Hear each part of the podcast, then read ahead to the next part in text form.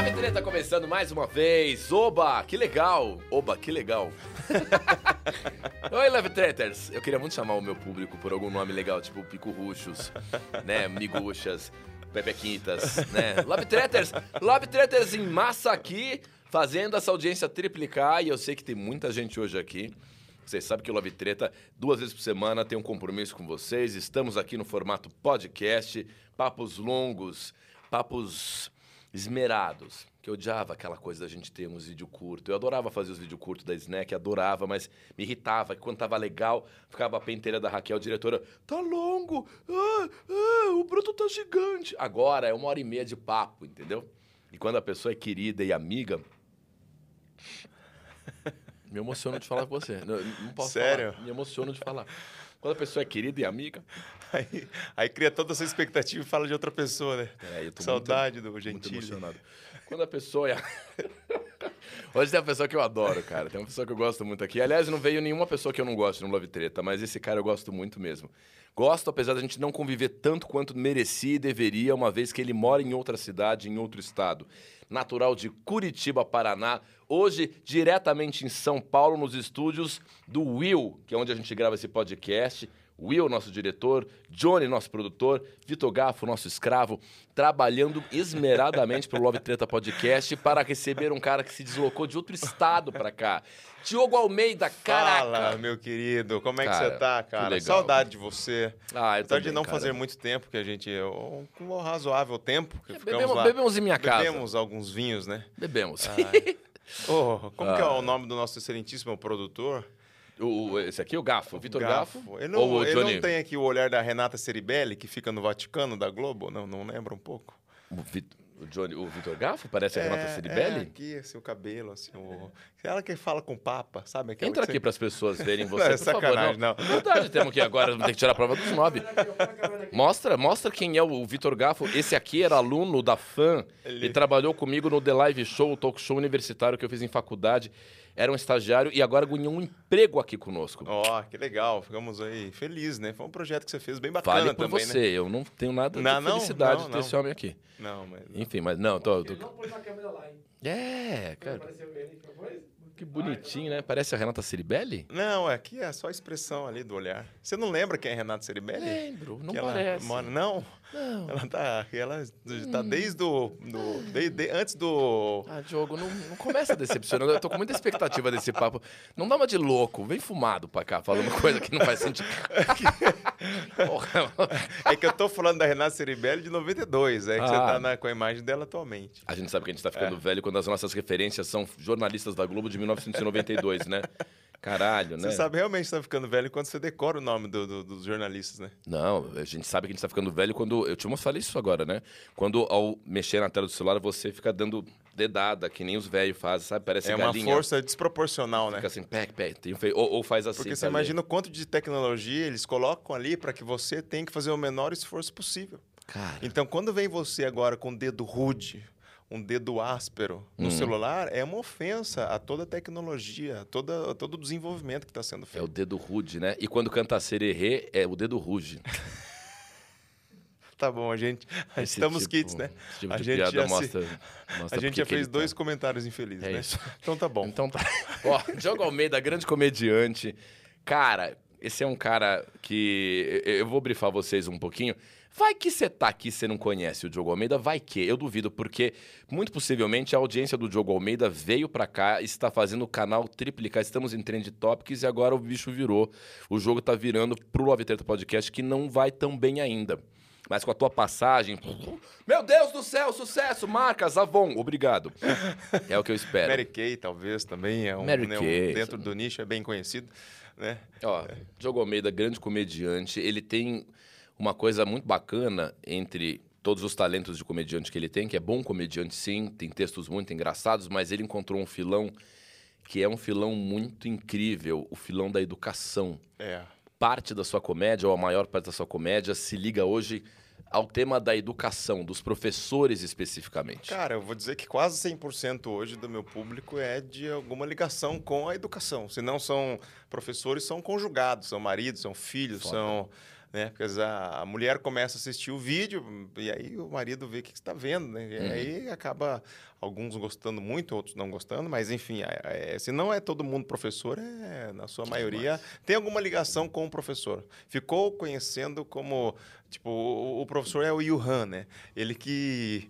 que que acaba sendo o epicentro da, da viralização do meu conteúdo. O Han! Tá, eu, eu tô, eu tô achando que você tá fazendo alguma referência de educação. eu Não, fiz uma Han. cara muito Paulo Freire, tipo, é, essa doutrina Will Não, o Han, Han, o Han, o Han, não é Yuhan, não, o Han, o professor da é o Han. China, onde É, teria é, começado é, o coronavírus.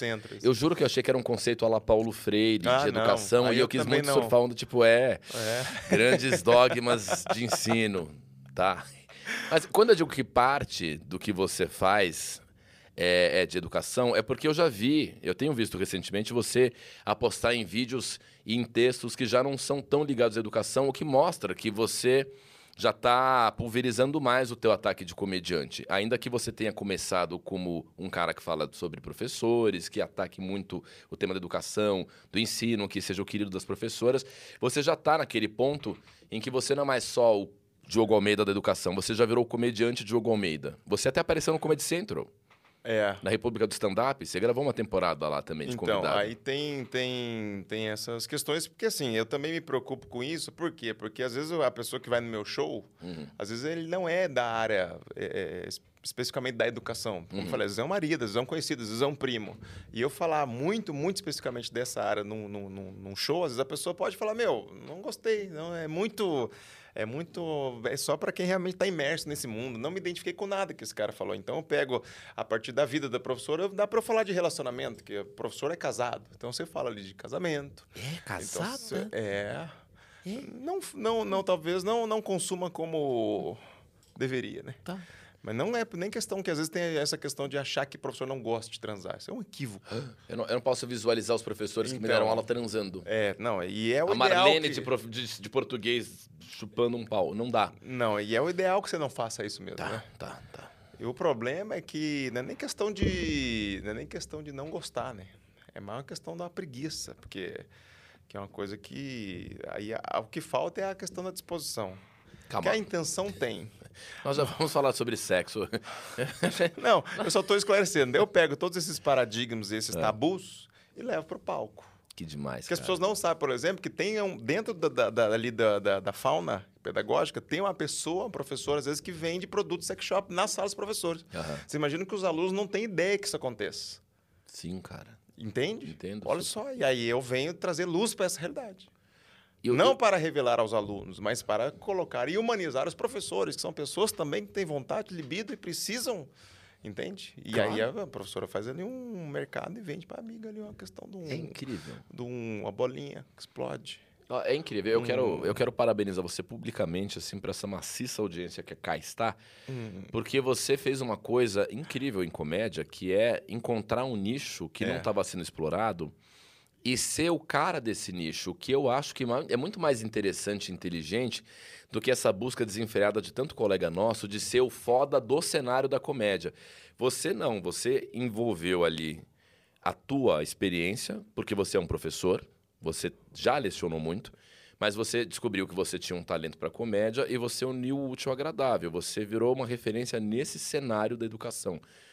Isso aconteceu espontaneamente? Foi uma coisa programada? Você falou, hoje eu vou fazer um show só sobre. Não, não. Eu nunca imaginei que isso pudesse dar certo. Assim, Hum. porque você também vem do, do, do stand-up, né? Da comunicação e do stand-up, a gente fica sempre procurando referências que vão ter um alto poder eh, de identificação. Uhum. Então, a maioria, eh, quando você começa a criar os primeiros textos, você vai assim, ah, a diferença de homem e mulher. O homem é ogro, a mulher é mais inteligente, eh, o homem é mais assim, a mulher é mais assado, casamento. A gente vai para essas coisas que são mais macros e que são mais fáceis de você pegar algum Ah. tipo de ponto de, de, de, de, de identificação mesmo.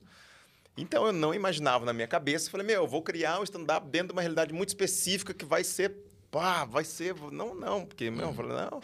E aí foi nessas de tentar acertar. A gente tá todo mundo que, que lida com stand-up ou com arte ou com alguma coisa, tá todo mundo buscando um lugar ao sol, né? É. E eu já fiz muita coisa legal nesse sentido e já fiz muita coisa ridícula também né, na tentativa de acertar alguma coisa. Né? Por exemplo, o que que você fez de ridículo de comédia que você lembre? Cara, nem só de comédia. Eu lembro que uma vez estava tendo. é, é, eu já fiz vídeo. Eu já fiz vídeo. Você lembra- da. Porque assim, eu já tentei de tudo. assim. Você lembra que tinha a série lá, o Game of Thrones, certo? É, e aí eu já fiz, como eu moro em Curitiba atualmente, apesar, é, eu não sou natural de Curitiba, eu sou natural do, de Caçapava, que é interior de São Paulo aqui. É, com Taiada, eu sou Taiada, Pausa. né? A pesquisa dizia que ele era de Curitiba, Gafo. Bota a culpa no coitado que não fez nada. Não Eu que errei. Eu achava que você era de Não, eu sou Curitibano. natural de Caçapava. Você sabe ali, né, indo pra, pra onde você tem um sítio Então, ali, ah, é. passando ali, São José Caçapava ali, aquela megalópole, sou natural de lá, cara. Tá se brincando? É verdade. Você mora, mora- Você nasceu em Caçapava? Nasci em Caçapava e a- morei em Caçapava até os 20 e alguma coisa anos. Perdi minha, minha virgindade em Caçapava. Caralho. Aos- você frequentava o Félix 19 Bazar? anos. Você frequentava ali aquele pedacinho ali da, da rua 13 com a 25 da, da Sumidouro ou não? Ah, não, eu acho que não. Eu, eu comecei, porque eu fui um tempo da igreja, né? É, então, por isso que. é, falei, rua 13. Não, porque eu fui Com a um. É, Sumidouro. Eu queria ver se era um impostor. Claro! Ali, no empadão da, da Karina. Mentira! Não, nunca- vou te dar uma dica. Quando você quiser falar, é fala sempre em torno da praça, né? Porque toda Ah. cidade tem pra, uma praça. Então, sabe ali do lado da praça, perto do Coreto? Você fala, ah, sei. é Onde você assim. comia o dog prensado? É, não, é, mano, você- o prensado não tem. Não tem? Não, só o Toda dog. cidade tem. Bosta que é Caçapava. Tô brincando, Caçapava. Show aí semana que vem. Amo vocês. Cara, eu sou natural de Caçapava, velho. Mas eu, puta, eu eu gosto muito. Caçapava é, tem umas tradições que só Caçapava tem lá. Vou falar rápido, já volto, assim, né? Tá, tá. É não, vamos, é? não vamos esquecer que você está tentando fugir da situação constrangedora que você já fez, que você ia me contar. É, não mas- vou fugir, não vou fugir. Tá. E- não, porque eu, inclusive, eu fazia nessas de. Até cabe aqui, nessas de tentar acertar, eu, uma época, comecei a fazer vídeos sobre Caçapava. E deu muito certo. E, e em Caçapava, eu comecei a fazer. Eu era uma referência em Caçapava. Por Caraca. causa dos vídeos que eu falava de Caçapava. Porque assim, Caçapava tem coisa que só Caçapava. Lá, Caçapava tinha, por exemplo, Fuscão Preto, que era um cara Hum. que ele andava eh, girando um pneu pela rua. Ele tinha um. Esse é o Chaves, que anda com um pneu assim. Não, ele, e ele pegava um pneu aí, tipo, vamos por uma área 13 d- d- de um Celta, e ele tinha essa cabeça. Ele foi o primeiro Transformer que existiu na. na ele, cara, ele, e ele parava no posto. E aí ele pedia pra completar, pra encher o tanque. É, é, assim, ele- ludicamente, na cabeça dele é verdade. Aí o frentista vinha e fingia que, que abastecia. E ele Ah. saía. "Ah, tá, tá, tá, tá, tá, tá". Parece aquela, aqueles cavaleiros do Monty Python. Você assistiu em busca do cálice sagrado do Monty Python? Não, que eles não. ficam cavalgando no corpo deles mesmos, assim. É. E aí eles param com os cavalos. É, mas era mais, mais, mais ou menos isso, né? Caralho. Aí em Caçapava tem o João das Rosas, assim, que, que cidade grande você não tem noção da quantidade de pessoas peculiares que existem. Mas cidade pequena, elas são todas conhecidas. Não. Porque é- a cidade é pequena. João das Rosas, você fala assim, Silvio Santos morreu, ele corre atrás de você. Porque ele é muito.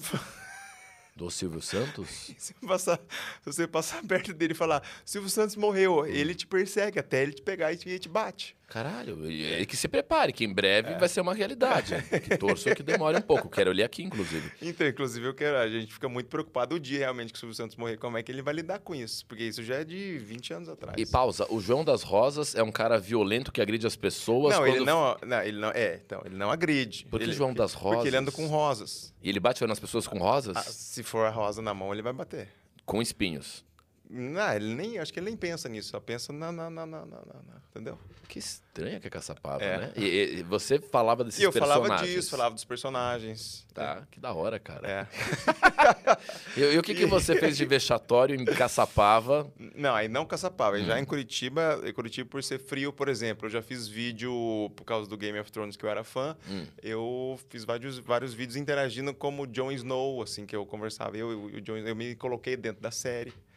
E aí, um puto trabalho de edição pra ter, tipo, 14 views. isso que, é o, isso que é o pior de buscar um lugar ao sol, né? Que foda, cara. Aí já fiz vídeos pe- pedindo abraço no calçadão de Curitiba. Sério? É, Curitiba é conhecida co- Johnny Leitão? Você fazia uns é vídeos lá tipo John John- Leitão? Isso, isso, tipo John Leitão. É, Comprando rosa e dando mil trilhas, reais e abraçando Curitiba, as aí pessoas. vinha assim, só, só uma trilha de piano Tá. e de repente letras. Curitiba é conhecida como uma capital mais fria do Brasil. Dizem que o povo de Curitiba é insensível, não tem um olhar ao próximo. Mas será que o povo de Curitiba recusaria um abraço? Ah, aí aparece assim, ó, a cartolina. Me dá... Cara, esse... Que bonitinho, tem isso pra ver tem, ainda? tem no YouTube lá. Cara. Ah, para- pedindo abraço em Curitiba, alguma coisa John assim. Leitão, não sabia que você tava aqui, cara. Tira sua máscara de látex, é o John Leitão. E aí Ó, foi. E aí, e aí, e aí foi. é, tem vídeo vestido de Minion. Esse não tem mais, que esse eu deletei, que esse realmente De passou do... Bolsominion ou de Não, Minion? não, Bolsominion. Aí medo. tudo tem um limite, né? Claro. tudo, tem um, tudo tem um limite. De Minion, que quando o filme do Minion estourou, É. o filme do Minion estourou, né? O primeiro filme dos Minions.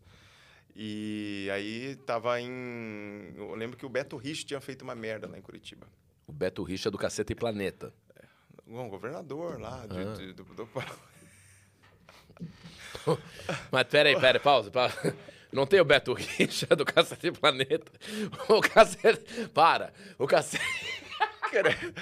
O Caceta, Vitor Nem Gaffo, tem Beto Richa, Pesquisa não. aí. Tem uns integrantes do... Um, tem o Richa, tem um, algum... Um dos cacetas é Marcelo Madureira, o Hélio de la Penha, o Cláudio Bussunda. Manuel, o Bussunda, que morreu. Morreu. Só Morreu, te contar. morreu. É, e tem o Beto Richa, que era um caceta também. Mas eu, é claro que eu sei que o Beto Richa... É, é, era governador do, Do do, Paraná, Paraná. à época. É. E aí eu tive. Mas olha só que ideia maravilhosa que eu tive. Eu falei com o meu amigo lá, o Rafael Aragão. Falei, Rafa, o- os Minions eles trabalham para pessoas maquiavélicas, Hum. malvados. Falei, vamos fazer, aproveitando o estouro do filme, vamos fazer um, um, um vídeo que é o Minion chegando em Curitiba e procurando o novo malvado para ele servir, que vai ser quem? O Beto Rich. Então criei todo aqui o roteiro na minha cabeça. E aí eu aluguei uma fantasia de Minion, que aluguei mesmo fantasia. Cara, paguei trezentão numa fantasia, é, era uma grande, era de fibra, de fibra. Era uma cápsula aqui que envolvia o corpo, aí tinha um espaço aqui dos braços e, a- e aí o macacão, uma bela fantasia. E aí eu criei todo o- o storytelling que eu fazia. A gente desce na rodoviária com o totem do Beto Richa. Porque o, porque o Minion não fala, né? Então teria que ser. E para as pessoas Mano... irem apontando. E vai para lá. As pessoas iriam dar o direcionamento, onde encontrar. Você entende? Tipo, é, quero, tipo, quero servir. eu quero servir esse malvado. Onde ele tá? E as pessoas. Só que o filme tava tão estourado que todo lugar que a gente ia, as pessoas achavam que aquilo era um- uma ação do lugar de marketing. Do Olha o Beto Minion, Richa. do Minion, Ah, dos filmes. caraca. Porque daí a gente desceu na rodoviária, meu, enchia de, de, de criança em volta. Minion, Minion, Minion. E o pai, ó, Minion, foto com Minion, foto com Minion. Minion, Minion, Minion, Minion, foto. E o Aragão, que é um excelente ator, ele não saía do personagem, ele ficava... E. Que ideia, que ideia de jirico. Cara, que... E apontava pro Toto, só que as pessoas, as pessoas não entendiam. Claro. E aí eu tinha que. Falei, gente, eu sou o diretor, a gente está gravando aqui um negócio e ele está procurando. E ele está procurando é, é, essa referência. Então, não é para fotografar, é para ajudar ele no vídeo. Nós estamos gravando. Depois ajuda a gente na, na cena que a gente faz foto. Cara, e aí foi, gravamos na rodoviária com muito custo. E, e as pessoas assim. Cara, o, o menino tava tão estourado que aí os flanelinhas de olhar, que olhavam o carro vieram. Ó, o Mínio, ó, o Mínio. E eles vieram, ó, o Mínio, foto com o Mínio. Deixaram de olhar os carros, vieram fazer foto com o Mínio, não sei o que. Tá, tá. Aí, beleza. Falei, tá bom. Pegamos o primeiro estágio, fizemos foto. Falei, vamos agora pro shopping estação, que era um shopping ali perto. Ah. Vamos, vamos fazer- passar em vários pontos turísticos de Curitiba para render o vídeo e tal. Meia hora que a gente entrou no shopping estação, imagina, criançada veio. Ó, Minion, E veio, blá, blá, blá, e já cercou, e foto, e foto, e multidão de crianças. E, e o Rafa dentro do... do- e o, o segurança veio questionar. Né? E eu ficava meio de longe, gravando, assim, aí o segurança veio questionar o Rafa, tipo assim, encostou nele e falou assim, é, vocês são ação do shopping? é ação oficial do shopping. E o Rafael envolvido de criança, ele não queria sair do personagem. né? Claro. E ele ficava. Gente, homem, é um. Não, e ele ficava me apontando, tipo, fala com ele, fala com ele, Ai. fala com ele, ele lá, ele lá, ele lá. Que e aí, cara, e aí muito sofrido, foram tipo assim, umas 12 horas de gravação, que a gente foi no, no Parque Barigui, fomos na, na- na estação tubo de ônibus, é, o ônibus passando e ele assim. Tipo. E, e aí, cara, e gravamos, tal, tal, tal. Aí fiquei mais, tipo, tipo 8, 12 horas, sei lá, editando, pá, pá, pá, pá, pegamos todo o material, editamos, editamos, editamos. E aí eu falei, Rafa, vai estourar, velho.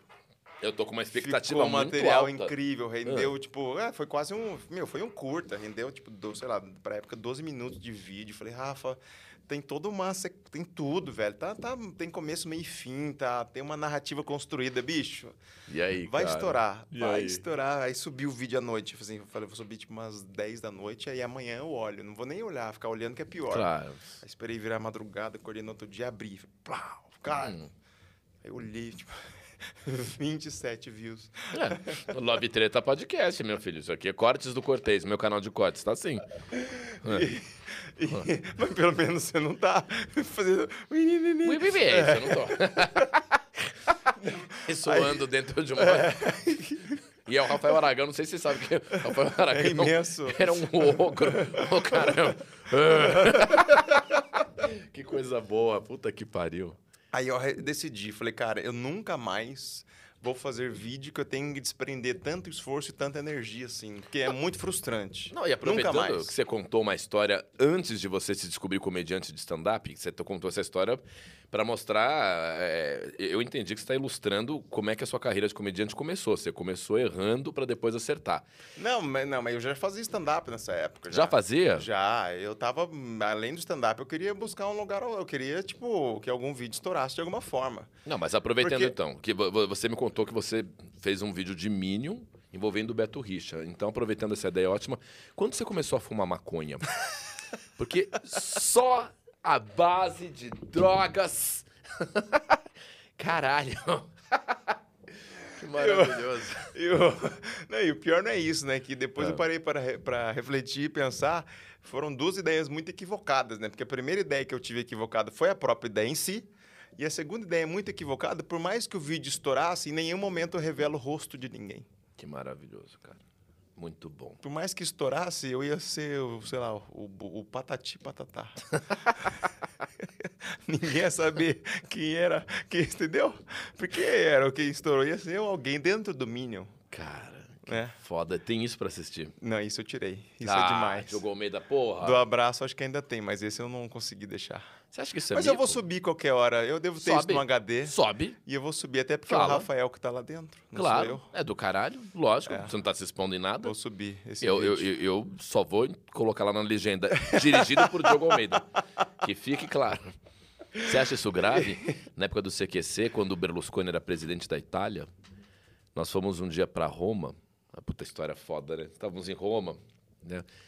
Saudades. É, Roma, Estávamos em Roma, aí o Berlusconi estava com uma fama de pegar muita mulher, e aquilo estava atrapalhando o governo dele, só saía polêmica dele em iate com, com gostosa, não sei o quê. Aí o produtor do CQC falou: vamos fazer uma ação divertida, vamos em frente ao parlamento italiano, que é onde o, o Berlusconi está despachando hoje, levar você vestido de travesti. Aí eu fui vestido de travesti, sainha, tube, peito, boca pintado, peruca. E a gente foi andando pelas ruas de Roma, só que Roma não é Brasil, que as pessoas Aham. falam, ei, caralho, ei, olha Sim. o Cortez. Não, as pessoas ficaram, ah, que babaca, Ah, besta. la Dio santo. E eu ficava com um bonequinho do Berlusconi, ah, você acha que ele vai gostar? Eu falava, respeita, idiota, piada besta. É, foi assim, só, só agressividade. Aí chegamos no parlamento, o segurança ele teve piedade. Falou assim, não, não vai falar, não, não vai nem entrar. Vai embora. Aí eu falei, no, senhore, senhore, Berlusconi, senhore. Falou, aí ele falou em inglês assim, what a shame, what a shame, que vergonha. Falou, aí ele falou em inglês uma coisa assim, tipo, tá besta, tá, tá sem graça. Aí a gente fez, você acha assim? Aí a gente foi descaracterizando e falou, vamos embora. E fomos embora derrotado. e nem foi ao ar isso aí. Nunca ninguém viu. Nunca contei essa história. Não, É mas isso, é cara. coisa de bastidor. Aí, cara, eu falei, não vou mais desprender energia, força pra fazer é, vídeos que não tem resultado, cara. Caralho. E aí, como eh, não, tá- não, tinha, não tinha nessa época a cultura do vídeo de stand-up, que hoje a galera sobe toda semana um, vídeo de stand-up, isso não tinha. E eu falei, vou começar a fazer vlogs, assim, vídeos em primeira pessoa, meio que, tipo, o Whindersson, falando de temas aleatórios. Tá. Eu falava de tudo lá, estourou uma coisa factual e eu ia lá falava uma notícia, é, dia dos namorados, falava sobre namoradas, coisa da minha cabeça, mas sem edição, sem nada. Eu pensava ali, uma premissa, não sei o quê, porque eu não queria mais desprender energia Claro. É, editando. Eu falei, vai, eu tenho uma ideia que eu acho que é legal, vou fazer vídeo sobre isso. Se rolar, rolou. Se não rolar também, eu gastei três minutos da minha vida e acabou. Aham. E num desses vídeos foi um insight que eu tive de por ter por estar atuando em sala de aula por na época eh, ter sido casado há pouco tempo com uma professora. Eu falei, cara, se eu falar da vida de professor de uma maneira do backstage, de, né, de professor que leva trabalho para casa, essa coisa toda que que aí foi, cara. Eu fiz um vídeo assim no carro, no celular, aí esse vídeo e foi a primeira vez que eu tive um vídeo viral, né? Porque, não- porque até então os vídeos eram aquela mesma coisa, né? São sempre as mesmas pessoas que curtem ou que comentam. Você sobe um vídeo, aí um vídeo bom, tipo, nossa, bateu 100, e- pô, tá com 114 views, nossa, 13 comentários. E, e você fica acompanhando, como se isso fosse Claro. mudar a qualquer momento. E não muda. E aí, quando um viral mesmo, você percebe que é um viral, porque, cara, em questão de uma hora sobe. Sim. É exponencial, né? Que Pô, foda. um dia, pá, não sei o quê. Aí eu falei, caralho, velho, alguma coisa aconteceu aí. Como é que você falou? Caralho, velho. Caralho, velho. Alguma coisa. Alguma coisa. Porra, que sexy. E, e que, que idade você tinha quando isso estourou? Não, isso foi outubro de 2017. 2017. É, eu lembro até hoje. Aí eu, Porra. como era E outubro... Você era casado com uma professora nessa época? Não, já eu me tinha me separado em março, fevereiro, março, assim. Tá. Desse, desse Quando você ano. casou com essa professora, ela era sua professora? Você estava no ensino médio? Não, Porra, até tô eu com cagaço. aqui. Eu falei, porra, Não, não, Que não, louco. não. Não, caralho. conheci na igreja, foi um cara muito de igreja, cara. É. Muito de igreja. É, esse é outro aspecto que a gente vai chegar lá. Peraí, a gente já vai falar sobre a sua religiosidade, que é bonitinha, né? Eu- Ele é mó bonzinho. Ó Senhor, venha louvar a nossa família. É bonitinho, eu respeito. Mas e segue. aí, enfim, e aí comecei a fazer os vídeos. Aí desde outubro de 2017 até hoje, toda semana tem um, um vídeo aí, cara. Toda Eu acho semana. incrível. Bicho, eu, eu juro por Deus, eu, eu acho que você fez. Você, você é um dos primeiros cases na comédia stand-up de, acerto de nicho. é, Acho que de nicho, talvez sim. De- Porque falam muito do Ventura e o nicho, e o nicho da quebrada, né? Que, que é um nicho clássico. Aí tem outros nichos, assim. O Rafael Aragão é um cara de, de metalúrgico, Metalúrgico, operário, é, né? é, do é, cara da é. linha de frente, de produção, não sei o quê. Né? É, agora, você foi um dos primeiros... Eu não lembro de um cara que tenha acertado um nicho antes de você. Você tem É. essa compreensão de que você foi Cara, pioneiro eu acho que, que, que meio que junto comigo você tem o Marco Cirilo que fala ali a, a realidade do sertanejo, do, Uhum. do, do mundo ali mais do, do, né, da questão do, do caipira e tal. E aí hoje você já tem isso um pouco mais é, é, explorado, né? Você tem o Chicó que fala LGBTQI+, essa coisa, o, o Chicó é, abordando esse tema. Você tem Yuri Marçal, você tem uma galera aí falando questões mais da- de, de raça, do, do preto e tal. Então, eu acho que é, é uma galera é, meio que conjuntamente foi criando, é, eu acho que foi abrindo a cabeça de que pode haver possibilidade de você trabalhar temas específicos dentro da comédia, Claro. Entendeu? E, mas eu confesso que não tive essa ideia porque vi alguém fazendo, Claro. porque para mim era uma coisa nova, do tipo, eu achava que eh, realmente não teria essa possibilidade. E isso né? é foda que você está falando, porque acho que parte do sucesso, quando você acerta um nicho, é essa espontaneidade, né? Porque É. tem gente desesperada agora para virar o jogo na comédia e que fica tentando nicho, mas aí não tem genuinidade, né? É, e eu acho que- Genuinidade? Tá certo? Genu... Genuidade. Genuíno, genuidade. genuíno, tem genuidade. genuidade, tem, genu- genuidade. tem genuidade. Genuíno. José Genuíno. O José Genuíno é foda. Genu- Genuidade. Tá. Viu? Mas, é, mas, cara, é que a comédia sem espontaneidade não vai funcionar nunca, né? Que foda, que legal. Não vai funcionar. Então, eu até fico Porque as pessoas falam assim, pô, qual é a receita da, da- da- de, ter, de estourar ou a receita de viralizar? Qual que é a receita de estourar? Ah, de não tem viralizar? uma receita, né, cara? Não tem. Não tem, não tem, porque não é escolher um nicho e atacar aquele nicho, são uma, uma junção de fatores, né? Uhum. É de repente é, falar o que as pessoas querem ouvir na hora certa, do jeito certo, no contexto certo, é muito complicado saber o que vai viralizar. A gente doido, não sabe, né? E aí foi um negócio muito louco, cara, foi muito louco e coisa que eu não tinha nunca experimentado. E aí eu comecei a fazer os vídeos, fazer os vídeos. E aí desde então, cara, e, e eu- meu medo, meu receio era esse, cara. Tá, vou, uma hora isso vai acabar. Uma hora esse, eu não vou ter mais repertório para para falar, né? Porque é uma realidade específica, uma realidade que tem ali uma aparentemente uma finitude em relação a temas que você pode abordar. Uhum. Mas cara, esse ano a gente tá em 2021, né? Não. Outubro de 2021. 2027, cara. Tamo no futuro. É, e 12% Presidente vacinado. Sacha Meneghel. É difícil explicar, mas a presidenta é a Sacha. 2027? 2027. Ah, a gente passou O pelo Brasil- golpe de 22. Cara, Lula reelegeu. Lula reelegeu, ele já foi eleito. Em que, bom, voltando. né? Mas enfim, e... mas não, cara, eu me surpreendi de que é possível você. É um desafio você se reinventar, mas eu fico também aproveitando sempre as, as questões factuais para colocar o tema da- do professor dentro desse factual, tipo vacina. Claro. Os professores estão sendo vacinados. Aí o que eu posso tirar disso, que é engraçado? Aí eu vou e tiro alguma coisa, né? Do tipo. E eu recebo muita história, né, velho? Ah, eu é recebo demais. muita coisa. Que, e é coisa assim, de, tipo, que se eu não tivesse essa troca, eu jamais teria a sensibilidade para perceber. Tipo, eu recebi uma história que eu falei, Diogo, agora o que aconteceu com a minha amiga? E, e pô, história real, cara. E, e a minha amiga foi vacinar. E a gente foi. Porque o professor gosta de andar muito em, anda muito junto, cara. Claro. Anda muito, né? Eu Tem até uma brinco. gangue aqui, perigosíssima. É. Teachers, yeah. E aí eu falo assim, e aí foram vacinar juntas e uma não se atentou, cara. E foi vacinar quando chegou lá, eh, se, eh, se, não- se percebeu ali com blusa de manga comprida. Hum. Fininha, mas manga comprida. Vacina no braço. E as amigas vacinando, ela falou, fudeu. Ela falou, mas é, tira aqui. E tava sem sutiã. E aí- é uma coisa simples, mas acho que nesse momento, da cabeça dessa pessoa, abre uma bifurcação, né? A Claro. vida te questiona. Você tem duas opções agora, querida. Ou você vai tomar uma vacina, mas sem dignidade, Aham. e vai se imunizar, ou você volta para casa digna lá. e volta outro dia. Lógico. Porque como é que você vai, né? Por cima da, da malha, não. Não vai dar. Ok. Então são coisas que você imagina que isso possa, né? Se eu não tivesse essa troca, eu jamais ia pensar, pô, será que alguma professora foi vacinar de manga comprida e estava sem sutiã e ia pagar peito na fila da vacina? Não ia pensar isso. Que demais, cara. Então essa troca tem. Ah, ah, os professores que foram vacinar e a professora desligou o Celta bem na vez dela, aí vacinou, na hora de ligar o carro não funcionava. E aí, com todos os professores do município lá e esperando a sua vez, daqui a pouco forma-se um time de enfermeiras atrás do carro dela.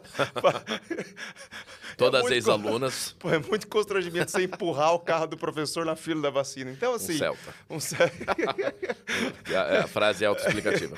E aí, cara, então são essa, é essa troca que permite também que eu continue alimentando essa, essa, essa, essa relação, entendeu? É muito O- foda. E, e- e tem uma coisa que tem que ser enfatizada aqui. Você, ao apostar no nicho dos professores e professoras da educação de um modo geral, você fez um serviço muito grande para a comédia, mais do que pulverizar o stand-up, assim, mas você é, vingou o nosso bullying do passado. Porque a gente, quando era criança e tentava zoar professor, a gente não podia, o professor era meio intocável, Sim, entendeu? E todo mundo brincava com o professor, mas o professor. A gente queria humanizar o professor, porque o professor, acima de tudo, sempre foi uma pessoa mítica. né? A relação que o professor estabelece com o seu aluno é mítica. Sim. A gente tem uma memória emotiva com vários professores da nossa vida. Só que quando eu era criança, era muito proibido brincar com o professor. A gente não tinha essas cenas do professor dando risada, do professor humanizando o seu personagem, né? A gente não ouvia a professora falar sobre sexualidade. Não, é. E através do teu show de comédia, você humanizou a figura do professor, cara. Eu falei aqui que você justificou o nosso bullying, mas talvez não seja o termo correto. Acho que você humanizou a figura do professor. É, eu Isso acho é que o, o professor ele tem que ser mais humanizado mesmo, cara. Ele tem que ser mais humanizado e humanizado não necessariamente está atrelado a outras coisas, né? Tipo, ah, eu vou humanizar o professor e vou descaracterizar ele como autoridade. Não tem nada a ver. Isso é um erro das pessoas acharem que o professor é humanizado e é um erro do próprio professor achar que ele se humanizar ele vai se descaracterizar como uma autoridade dentro de sala. Aham. Né? Porque a gente percebe que os professores que a gente construiu um pouco mais de relação, que são aqueles que, que, que nos marcaram um pouco mais, eu costumo dizer né, que os professores que mais me marcaram assim são os professores que, dentro de um coletivo de sala de aula, conseguiram me cativar na, na minha individualidade. Do tipo, ver uma característica em mim, me elogiar em algum ponto e falar, pô, você é bom nisso, cara. E aí isso cativa o aluno. Fala, cara, Cara. mesmo diante do coletivo, o professor prestou atenção em mim, velho. Ó, o professor, ele, ele, ele- ele- não é meu amigo, mas ele parece que tem uma relação de, de broderagem comigo. Isso é do caralho e tal. Muito. E aí, eu até li outro dia um, um estudo de caso que dizia isso, né? Tava tentando... é, porque eu, eu... Até a gente tava trocando uma ideia. Cara, eu não sei se eu quero ficar na... na- só no stand-up a minha vida inteira, sabe? Uhum. Porque quando você faz comédia para professor, eu- e isso eu fui me descobrindo, não, não tinha noção disso, que eu recebo assim muito depoimento. Falo, Diogo, porque é uma classe fodida, né? Uma classe fodida, assim, na sua maioria muito desvalorizada. Uhum. E fodida também, é, é, não só financeiramente, mas, cara, psicologicamente, afetivamente e, e de saúde, velho. Os professores estão muito fodidos de saúde, assim. É. E aí eu recebo muito, muito depoimento. Falo, Diogo, eu tava realmente em depressão, velho. Tava em depressão. É, comecei a assistir seus vídeos, velho. Comecei a assistir. Eu continuo em depressão. Mas- Não, comecei a assistir seus. Eu comecei a assistir seus vídeos e, e- e me ajudaram, estão me ajudando a sair desse momento tal. Eu sei que o humor por si só já tem essa função meio que de, de salvar, de ajudar a lidar com os conflitos tal. Mas, para mim, especificamente, falar para professor, ele, ele encontra um outro lugar, assim, do tipo, que vai além do riso, né? Que vai além de, de- de proporcionar um momento de prazer. É um momento que, para muitos, encontra um lugar diferente, assim, do tipo, cara, eu tava na bad e, e rir da própria desgraça me ajudou. Que né? foda, E cara. aí eu, eu, eu tô tentando e tô, cara, eu tento estudar bastante sobre, sobre essa, essa relação e fizeram uma pesquisa com os alunos assim, o que, que eles mais achavam que os desmotivava na questão da aprendizagem, os alunos respondendo.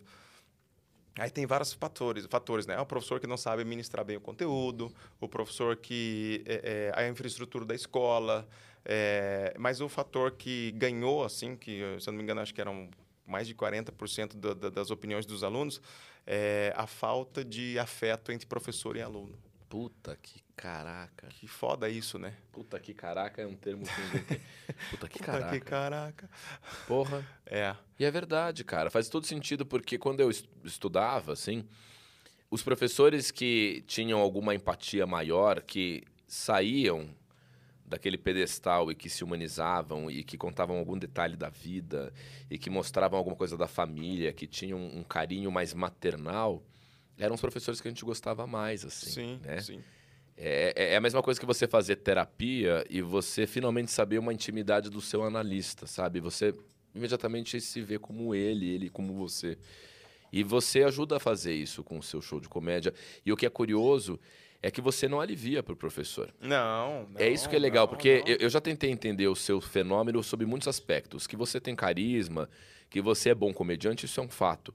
Mas eu pensei, não, ele deve ser querido dos professores porque ele só toma eh, partido dos professores, ele vai demonizar os alunos. Vem muito vídeo seu engraçado, Sim, é, sacaneando o criança, aluno, criança é de caralho. Deus, tal, o. Mas eu já vi vídeo seu foda falando do professor, Sim. dos erros dos professores, das falhas que eles têm. É, professor que é. Eu brinco com o estereótipo do professor, né? E realmente tem isso, né? O ah, professor que é perdido, que Aham. né, é, entra na sala. Tem professor que é tão perdido que consegue entrar na sala errada online agora, né? Ma- Manda link errado para os alunos, aí depois cobra. Cadê vocês? Tô aqui na sala esperando. E mandou o link errado, os alunos estão em outra sala. Que legal. Sabe? Professor que. E isso é uma coisa muito deles, né? Tipo, tenho perdido. Aí eu falo, pô, toda a escola tem um professor que é chato pra caralho, tem um professor que é chato. Uhum. Eu brinco com os de história, né? Os professores de história tem uns que são tão velhos que chegaram junto com os jesuítas no Brasil, tal, não sei o quê. E, e eu brinco com os estereótipos, entendeu? Aham. Porque a gente sabe, a gente se. Eu, eu brinco com. é, é, pô, às vezes na escola falta um varão, né? Falta um homem, né? Falta ali uma presença masculina, porque a, a massa do professor, do, do- do- da docência no Brasil é feminina, né? Às vezes você fala assim, de repente você vê um cara bonitão na escola ali, que começou na escola há pouco tempo, um coordenador pedagógico, né? Aí você chega e fala, ah, vou dar em cima, pô, não tem ninguém aqui, achou bonitão, né? Aí você chega para ele e fala assim, oi. Aí ele responde, oi. então eu brinco, cara, com os estereótipos, entendeu? É, demais. é, porque eu acho que uma da, uma da, que, que- da função que, que é esperada, uma das funções que, que, que- são esperadas justamente do humor, é a quebra de tabu. O dia Demais. que o humor parar de quebrar tabu, ele perde muito do seu valor, entendeu? Então, eu acho que isso que a gente espera. É, é, ah, ele, nossa, ele, ele falou mal da, da diretora, intocável, É. né? brinca com a diretora, porque acho que as pessoas esperam isso da gente, como na condição de humorista, falar coisas de que uma, ali na sociedade, digamos, dentro do, da, da moralidade, do politicamente correto, não, não vai falar. Então, então o humor vem para tocar nesses assuntos mesmo. Você já recebeu feedbacks de professores e professoras dizendo que, graças aos seus shows, eles melhoraram a relação que tinham com os alunos? Tem não, isso? não, eu recebo muito é, da relação consigo mesmo, assim, né? Tipo assim, aí eu comecei a enxergar diferente a minha vocação de professor, é, tipo, tipo, que eu falei, tipo, eu tento atacar de todas as formas, por isso que eu não quero ficar só no stand-up, né? Tipo, eu escrevi um livro em 2019, que é um Anjo de Mochila Azul, que é uma comédia e tal, mas que tem uma mensagem ali incutida. E aí as professores que leem o livro falam, meu Deus, cara, eu ri pra caramba, e no final chorei, e isso fez res- ressignificar a minha vocação de professor, tal, tal, tal. Então é uma, uma- meio que uma relação deles com, ele, com eles mesmos, assim, sabe? Uhum. E automaticamente deles com os alunos, que quando eles Claro. ressignificam a vocação deles, eles é justamente para melhorar na relação com, com o aluno, né? E, cara, e daí é muito louco. Eu, eu até falo assim, tipo, se eu pudesse... é, as pessoas me questionam muito, né? Mas e aí? Porque tudo é cíclico, né? Você está num ciclo agora de estar falando para os professores. E aí, não vai mudar? Não vai querer estourar essa bolha? Porque uma hora essa bolha vai, vai murchar, vai, vai, vai, vai estourar. E aí, você não, o que, que você programa de, de carreira tal? Fala, meu, enquanto os professores estiverem me, me consumindo, é o meu compromisso é de falar para eles, assim. Não, e você já está estourando essa bolha. Não sei se você tem essa leitura. Eu, É. não, como eu teu não consumidor. tenho muito, assim, na real. Eu via você uns anos atrás como um cara específico de educação. E quando se falava no meio da comédia stand-up sobre você, algumas pessoas diziam assim: ah, mas ele é, ele é de educação. Ele, elas chegavam a dizer assim: ele não é de stand-up. Aham. Como se o stand-up tivesse um compromisso de falar É, de, de outros tudo, é, é, né? é. Fosse abrangente ao extremo. Ainda não havia essa loucura da quebrada com Ventura, né? Aham, Dos nichos aham. específicos que a gente já falou. Mas vendo o seu material recente, eu falo, "Ah, acho que você já está quebrando isso. É, O é, teu último mas, assim, especial já tem umas coisas que, que, que não são de educação, né? Já, mas que é um é- sucesso, mais de um milhão. É, foi o especial que eu fiz. o final de 2019 foi muito legal. é, Foi muito legal fazer. Parabéns, Diogo. É. Sucesso. A inveja dos comediantes que vêm aqui que estão bombando. Eu soltei o antivírus do show para 73 mil pessoas.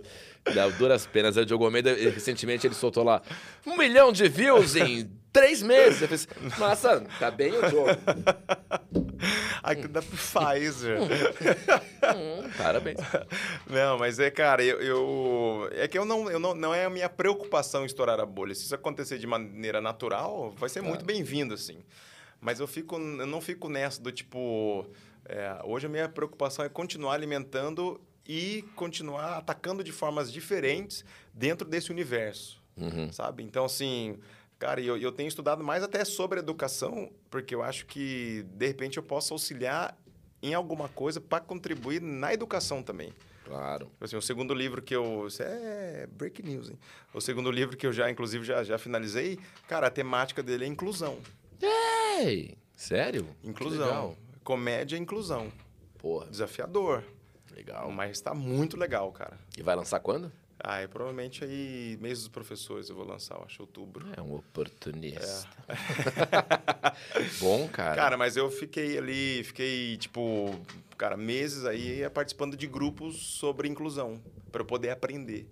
Que eu não queria falar nada que não fosse verdade no, no livro e eu não queria falar nada que não tivesse propriedade, entendeu? Mas vai ser um livro mais sério ou você tá pensando. Ainda é comédia? Comédia. A ideia é que as pessoas se divirtam com o livro, mas a ideia também é de olhar, um- colocar uma luz sobre a inclusão, que é uma inverdade no Brasil. A inclusão no Brasil não existe. Não, né? É uma mentira. A inclusão no- é igual, cara, muita coisa no Brasil existe no papel, né? Se você Uhum. for olhar a legislação de inclusão, ela é linda, cara. Os direitos que ela prevê, as coisas que. Mas no papel. Mas você vai visitar uma escola, É assim. desde a questão estrutural de rampa de acessibilidade, tudo não tem. Uhum. E aí, principalmente em questão em sala de aula, porque as a professora tem que lidar lá, como eu falar, 32 capiroto lá na sala de aula, os alunos, de repente, colocam um, um aluno com alguma deficiência ali, para a professora, além dos alunos que ela já cuida, ela tem que cuidar ali e ter uma atenção especial para um aluno com alguma necessidade especial, seja um autismo, seja é, é, o síndrome de Down, seja é, é, uma outra deficiência. E aí cria-se essa, essa, essa rotina de que o que, que é inclusão? É um aluno que está lá, cara. Ele, Mas ele só está lá. Uhum. Ele não está tendo uma interatividade com os, com os outros alunos, nem com o conteúdo. Sim. Você entende? Então, aí as- e entra numa temática muito séria, né? Que a- a- algumas vertentes até dizem que essas escolas é, estritamente especiais. Você tem escolas que são especiais para alunos, né? Esse termo até especial é, caiu, mas assim, tem escolas que só é, é, lidam com alunos deficientes. Uhum. E falando isso é errado porque isso não é inclusivo. Sim. Depende do ponto de vista. Porque se eu tenho um filho com autismo e esse meu filho com autismo ou com uma deficiência severa, ele vai ter um tratamento melhor numa, numa escola especial. E essa escola especial vai conseguir melhorar a capacidade cognitiva disso. E a partir dele, ele vai explorar a relação dele melhor com o mundo. Eu estou tornando ele mais inclusivo lá do que numa escola que ele fica jogado num canto contando tampinha. Sim, sim. Você entende como é Sim, difícil sim, essa, sim. essa leitura? Então, assim, aonde é que eu estou ampliando a capacidade cognitiva daquele aluno? Numa escola que ele fica lá isolado, contando tampinha, que ele não está conseguindo assimilar nada de conteúdo, porque a preocupação da professora é conseguir falar para quem ela conseguir falar, porque até para falar Uhum. para aqueles que não têm nenhuma deficiência é difícil. E possivelmente ganhando bullying também, né? Porque um cara desses. Bullying. vai- Então, assim, é uma realidade que, cara, é, é foda. A inclusão no Brasil é uma realidade foda, é triste, assim.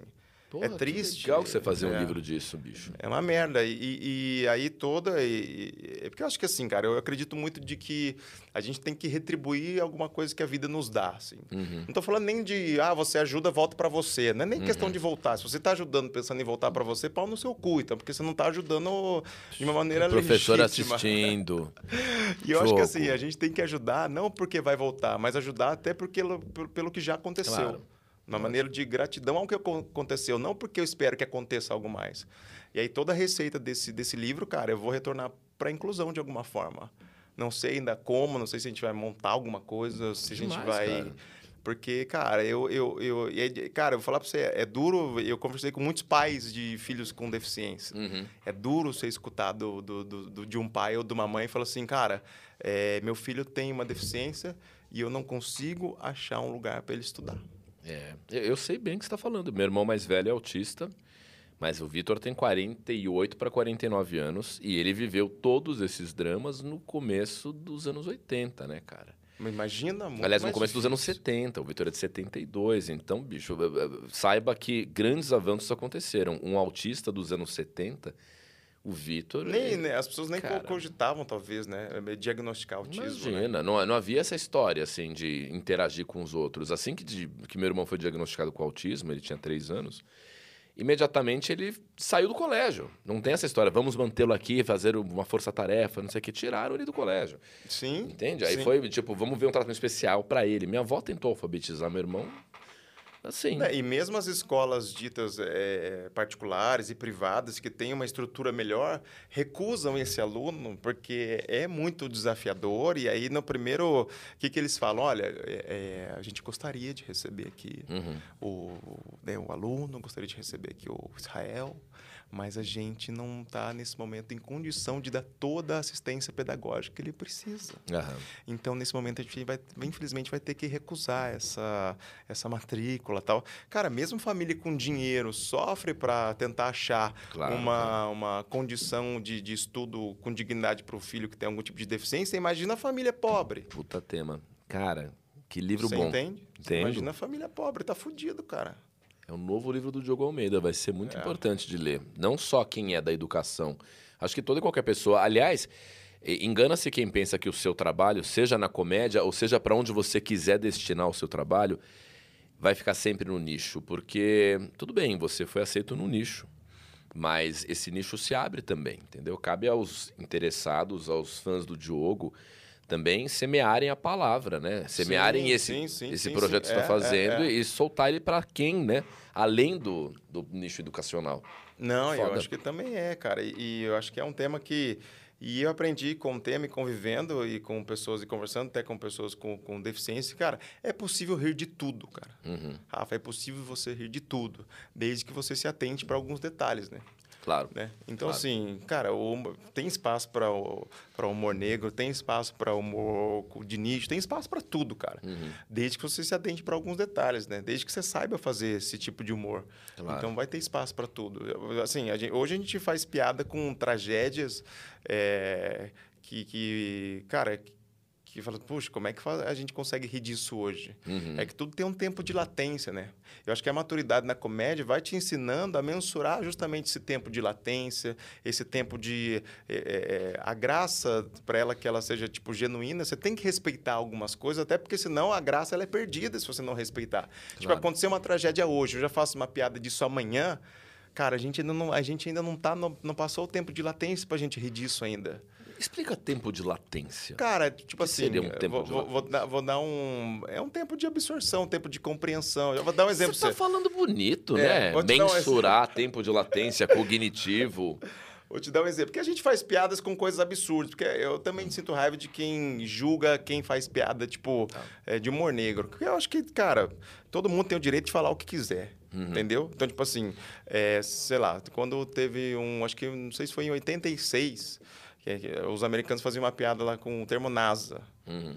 É, que eles pegavam a sigla NASA e, e, e traduziam e, e a piada era tipo é, faltam como que era NASA faltam sete astronautas assim eu fazendo tipo assim faltam sete astronautas hoje essa piada não tem nenhum sentido fiquei que NASA o N significava alguma coisa o A outra coisa que formava uma frase tipo faltam sete astronautas alguma coisa assim fala cara isso nada a ver isso que nem é uma piada é alguém mas é que a, a- a- em 86 teve lá o acidente lá da, da, Da Challenger. Challenger que morreram sete pessoas Sim. e aí fizeram, depois de um tempo, fizeram piada com isso. E aí os americanos riram disso, entendeu? Louco. Aí faziam piada com a sigla da AIDS, Aham. né? A gente fez piada depois que teve lá... é, sempre depois que passa um tempo, então, é o tempo de latência. Na comédia, tipo, cara, qual que é o tempo que a gente tem que esperar para que as pessoas consigam rir daquela situação? Uhum. Porque é, vai ser possível você rir de praticamente tudo nessa Aham. vida, assim. Só que você tem que esperar ali um tempo de absorção, né? E eu acho que a maturidade na comédia vai te ajusta- ajudando a ajustar justamente esses pontos, né? Mas você faz uma coisa legal na prática. Você você faz uma coisa que eu, eu, eu gosto de fazer também. Você é uma das referências para mim na comédia nesse sentido, que você é um cara que abraça o bom gosto. Né? Tudo pode ser feito de piada. É. E o tema mais polêmico pode também ganhar uma piada, desde que você, primeiro, faça uso do bom gosto. Do bom gosto. É como termos o Covid e a gente fazer piada sobre o isolamento social e não sobre a doença. Você está fazendo uma piada sobre o Sim. momento que a gente está vivendo. É, mas você não está fazendo sobre a doença em si que está entubando as pessoas, está matando as pessoas. Você está falando sobre o isolamento social. Isso é o que eu chamo de bom gosto. E você faz isso no seu show. É, eu tento sempre. É porque assim, né? Aí cada um vai também escolher um caminho que se identifica e que acha que tem espontaneidade condição de fazer. Tipo, eu. Eu não sou muito bom para fazer humor negro. Eu não tenho embocadura, eu não tenho a pausa, eu não tenho. né, Aí acho que se eu for fazer humor negro, eu perco a espontaneidade. Uhum. Apesar de eu consumir, eu gosto de consumir. Mas eu não sou um cara bom de ser um, um- um, sabe, um gerador desse conteúdo. E eu já me identifiquei assim, que eu já criei textos que falei, meu, nossa, não rolou. Ah, Não, não sei se faltava justamente o timing, faltava, né? E aí eu falei, eu, eu achei um caminho de eu eh, ser, o, o- o- dentro da- das minhas características, potencializar a minha maneira de ser engraçado. Que é essa coisa que eu vou para a linha mais do... Ah, putz, uma linha mais de, de, de, de- de bom gosto mesmo, de, ou de família, assim, uma linha mais... É show para a família, Você sabe? tá uma voltando coisa- ao vídeo do Minions. uma linha mais assim, entendeu? Vem, vem, ri com a gente e tal. E eu vou mais por essa linha. Até por causa das referências que eu já consumi. né? Tipo assim, cara, eu gosto de. é, eu gosto de. Puta, eu gosto de Pastor Cláudio Duarte. Eu gosto tipo de Pastor Ah. Cláudio Duarte, entendeu? Eu adoro ele. Eu gosto bom. do jeito que ele fala. E falha, falha, ele fala de um jeito meio, Ele sabe é assim? muito engraçado. Ele João é Cláudio. Moreno, eu gosto de João Cláudio Moreno. Você inventou, não existe nenhum João Cláudio Luiz Moreno. Cláudio, não, que é lá do Nordeste, cara, do Piauí. É, tem um João Cláudio Moreno, vai que é pegadinha. João Cláudio, cara. É, João Cláudio Moreno, que era da É? escolinha, foi do. Depois é. É, depois a o- gente pesquisa. Vamos pesquisar. Mas, Mas- eu gosto dessa galera. Isso são, são meio que umas referências pra mim, assim. Mas olha que interessante que você está falando. Você está falando que por mais que você goste de um humor um pouco mais ácido, você não, não consegue fazer. E aí eu queria te perguntar uma coisa em função de um conceito que existe na publicidade, que é a tal da imagem adquirida e imagem pretendida, né? Isso é muito interessante, assim. Tem aqueles cases assim, eu quero que a minha imagem seja percebida pelo meu público como tal, mas espontaneamente o meu público me consome desta maneira.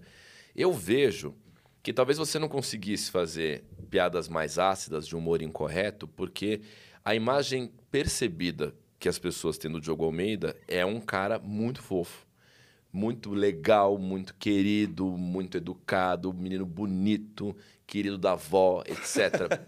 Isso já foderia, perdão pelo termo, foderia a sua tentativa de ir por um outro caminho. É, É. que nem eu. o- Eu o, o humor ácido não cabe na minha boca. É. O humor que o Rafinha Bastos consegue fazer, por exemplo, ele não sei o que se era porrada e eu não era. Eu era o cara que apagava o incêndio. Você sente que você tem essa pressão, assim, do fofo que as Tenho. pessoas te transformaram? Eu sinto que eu tenho, e é uma coisa que inconscientemente eu já absorvi, que já ficou. Do tipo assim, cara, eu, eu então tenho que. Não posso quebrar meio que essa. Essa imagem que, que, que fizeram. Não que eu seja um pau no cu, mas eu também não sou esse, né? Ah, tal, não sei o quê, João Batista tal. Mas é, é, eu sinto sim essa, essa- essa pressão, eu sinto de de tentar, através da, da, da- da piada, de, de coisa, continuar contribuindo com essa, que essa imagem continue sendo sustentada, assim, entendeu? E te Ma- frustra? Tem, tem um lado seu que fica chateado, eu queria muito fazer piadas desse nível ou ir para esse tema. Não, não porque não porque eu ainda consigo é, é, obter êxito, assim, tipo, em relação a ser engraçado, eu consigo conciliar as duas coisas, entendeu? Ah. Se for não é uma coisa que me tira o som do tipo, ah, eu quero fazer o. Não, isso tá me impedindo, de não sei o quê, tal, tal, tal. Porque, cara, no, no final das contas, é, é, a contribuição que você dá com esse tipo de humor, o resultado que ele proporciona para mim e para outras pessoas, puta, eu vejo que, é, que, que, que, que, que é, é, se eu considerar o ônus e o bônus. O bônus para mim hoje é muito maior do que esse ônus de talvez, ah, não, eu, eu queria ser um pouco mais, é, é, puta, parecer menos, menos o cara fofo, o cara gente boa, eu queria, pá, ser um pouco mais o cara dos absurdos e tal. Cara, eu acho que tem espaço para todo mundo, entendeu? Existe uma galera que é dos absurdos e que sabe fazer muito melhor os absurdos do que eu. É que tá um pouco mais na moda agora, na comédia, os caras que vão com dois pés no peito, assim, né? Então, então. Eu passei recentemente por isso com o Léo Lins, né? Eu acho o Léo Lins um gênio da comédia dentro do que ele faz. Eu jamais faria as piadas que o Léo Lin- Léo Lins faz. E, e se você comparar quem faz sucesso, o Léo Lins ou eu, é óbvio que é o Léo Lins, entendeu? Com aquelas piadas. E aí chegou o momento que eu falei assim, porra, eu vou ter que ir por esse caminho também? Eu vou ter que começar a pegar um pouco mais pesado no meu humor? Eu falei, não vou. É, não, não, porque acho- o meu público não suportaria isso. Ele pode ser pequeno, mas ele diria: o que aconteceu com você? E acho que acontece a mesma coisa contigo. É, né? mas eu acho que não suportaria nem só o seu público, mas você mesmo, porque acho que a partir do momento que você Ah, tenta, você, você perde a espontaneidade, entendeu? Sem dúvida. É, e eu acho que o, o Léo Lins, ele, é- ele, é, ele é bom nisso, cara. E, e é o que eu falei, eu acho que ele... ele você vê que hoje ele tem uma cabeça... Eu vejo as entrevistas dele, assim, até porque eu, eu vejo a construção de, de piada dele é muito legal, muito boa, assim. E, mas eu vejo que ele tem uma preocupação também que o humor negro não caia na estigma do humor que tem uma galera que não sabe fazer e tá fazendo e prejudica a vibe de quem sabe fazer. Sim. Você entende? Porque, cara, é muito é um risco, né? Você, você, de repente, você... Porque às vezes você só fica ofensivo e não fica engraçado. Aham. E esse é um risco que o humor negro corre. Do tipo assim, puto, porque a ofensa pela ofensa não é engraçada. Sim. Agora, o humor negro ele consegue trazer aquela ofensa, criar uma incongruência na sua cabeça de gerar um conflito e você conseguir rir daquilo. E aí é o cara que é bom nisso que vai fazer isso, cara. E aí você tem o Léo, você tem o Di, você tem uma galera... Tipo, aí você tem a galera da vertente da loucuragem. Você pega o Ceará. Uhum. Ah, o Ceará fala buceta. E parece que ele tá falando tipo orquídea. Ele, ele, É, ele tem uma embocadura pra, pra, pra, pra É. sacanagem, entendeu? É. E aí, louco da- das ideias, vai, vai, tipo, vai, vai, tipo, você ou eu ou outra pessoa, assim, contar exatamente, pega um texto do Ceará, eu só transcrevo e falo assim, faz. Uhum. Às vezes a gente lendo faz, tipo, fala, cara, que merda, eu não ri nada. Que coisa é. Não, né, é verdade. É verdade. Tem, tem texto de colega nosso que na nossa boca não tem nenhum Não sentido. teria nenhum sentido, cara. Texto nosso que na boca deles Talvez, uma bosta. é, e com a ficaria gente- uma bosta, entendeu? Agora, eu, eu lamento uma coisa como comediante, que é não ter um corpo físico engraçado, não ter um aspecto cênico que esteja na minha natureza física, divertida, como é o corpo do Igor Guimarães, por exemplo, ou como é grande e desengonçado o Danilo Gentili, né? Tem várias referências que a gente tem aqui de O pessoas que... Ventura faz a questão do, do, do corporal muito bem e tal, né? Mas tanto eu como você, a gente não tem Não esse tem. aspecto no corpo engraçado. Mas eu vejo que a gente tem cartas na manga. Quando eu tento fazer comédia, eu vou na interação que eu sei que funciona mais. Porque eu não tenho a voz engraçada, não tenho um corpo desengonçado, eu não sou alto, não sou destrambelhado, não sou disforme, não sou... Que coisas são boas na comédia. Só.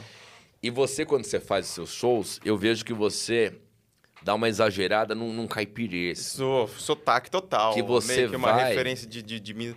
É Que é uma como coisa meio de o Minas. Cambota assim, faz a mesma é, coisa, é, né? O Cambota... é, tá... Falar co- é, Minha mãe, minha mãe era doida. assim. Minha mãe era. Eu vou dar uma puxada ali e assumo essa persona mesmo de. de Isso é de- sem querer.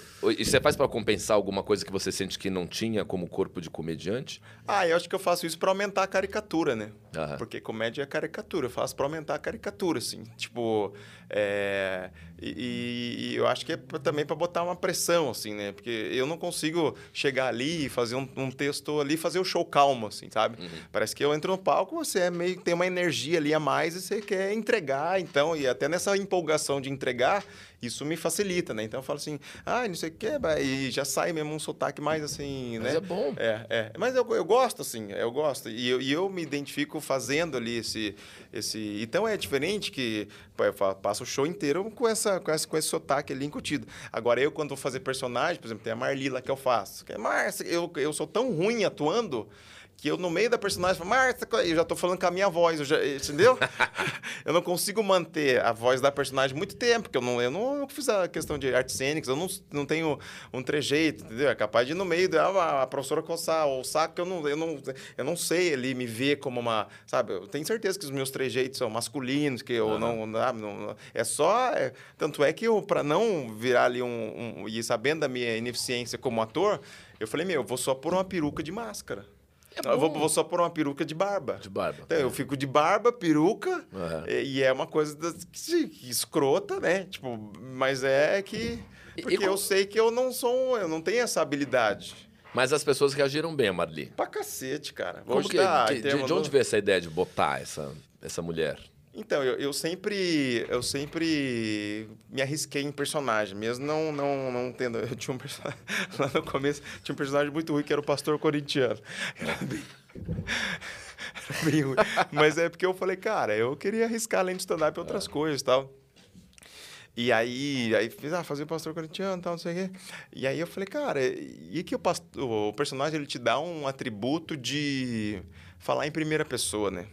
Isso é do caralho, né? Então, tipo assim, ao invés de eu contar uma história, tipo assim, olha, eu é, não sei o quê, papapá, ou adaptar essa história para como se eu tivesse vivido, Diogo, você fazer um personagem, eu na condição de Marli, falo, não, fui, fui tomar vacina, fui aqui, ó, de manco, qua- quase mostrei uma teta pra essa menina lá que, entendeu? Então já te cria um universo de, de, de, de falar de uma outra maneira. E- Mas surgiu espontaneamente também, eu, eu, eu tenho várias perucas lá em casa, assim. Você acha que a personagem veio para que ficasse mais aceitável algumas coisas na tua boca e o teu público te desse uma licença poética para você finalmente dizer algumas coisas que o Diogo Almeida não diria? Não, eu acho que a personagem até veio numa, numa das várias tentativas que eu sempre faço de não deixar cair a, a- e não baixar o, o ciclo de de de de estar no hype de, de, de vídeo. Então, tipo assim, de se reinventar. Então, ah, quando eu, eu começo a notar que os vídeos não estão indo muito bem, ou que o nível de,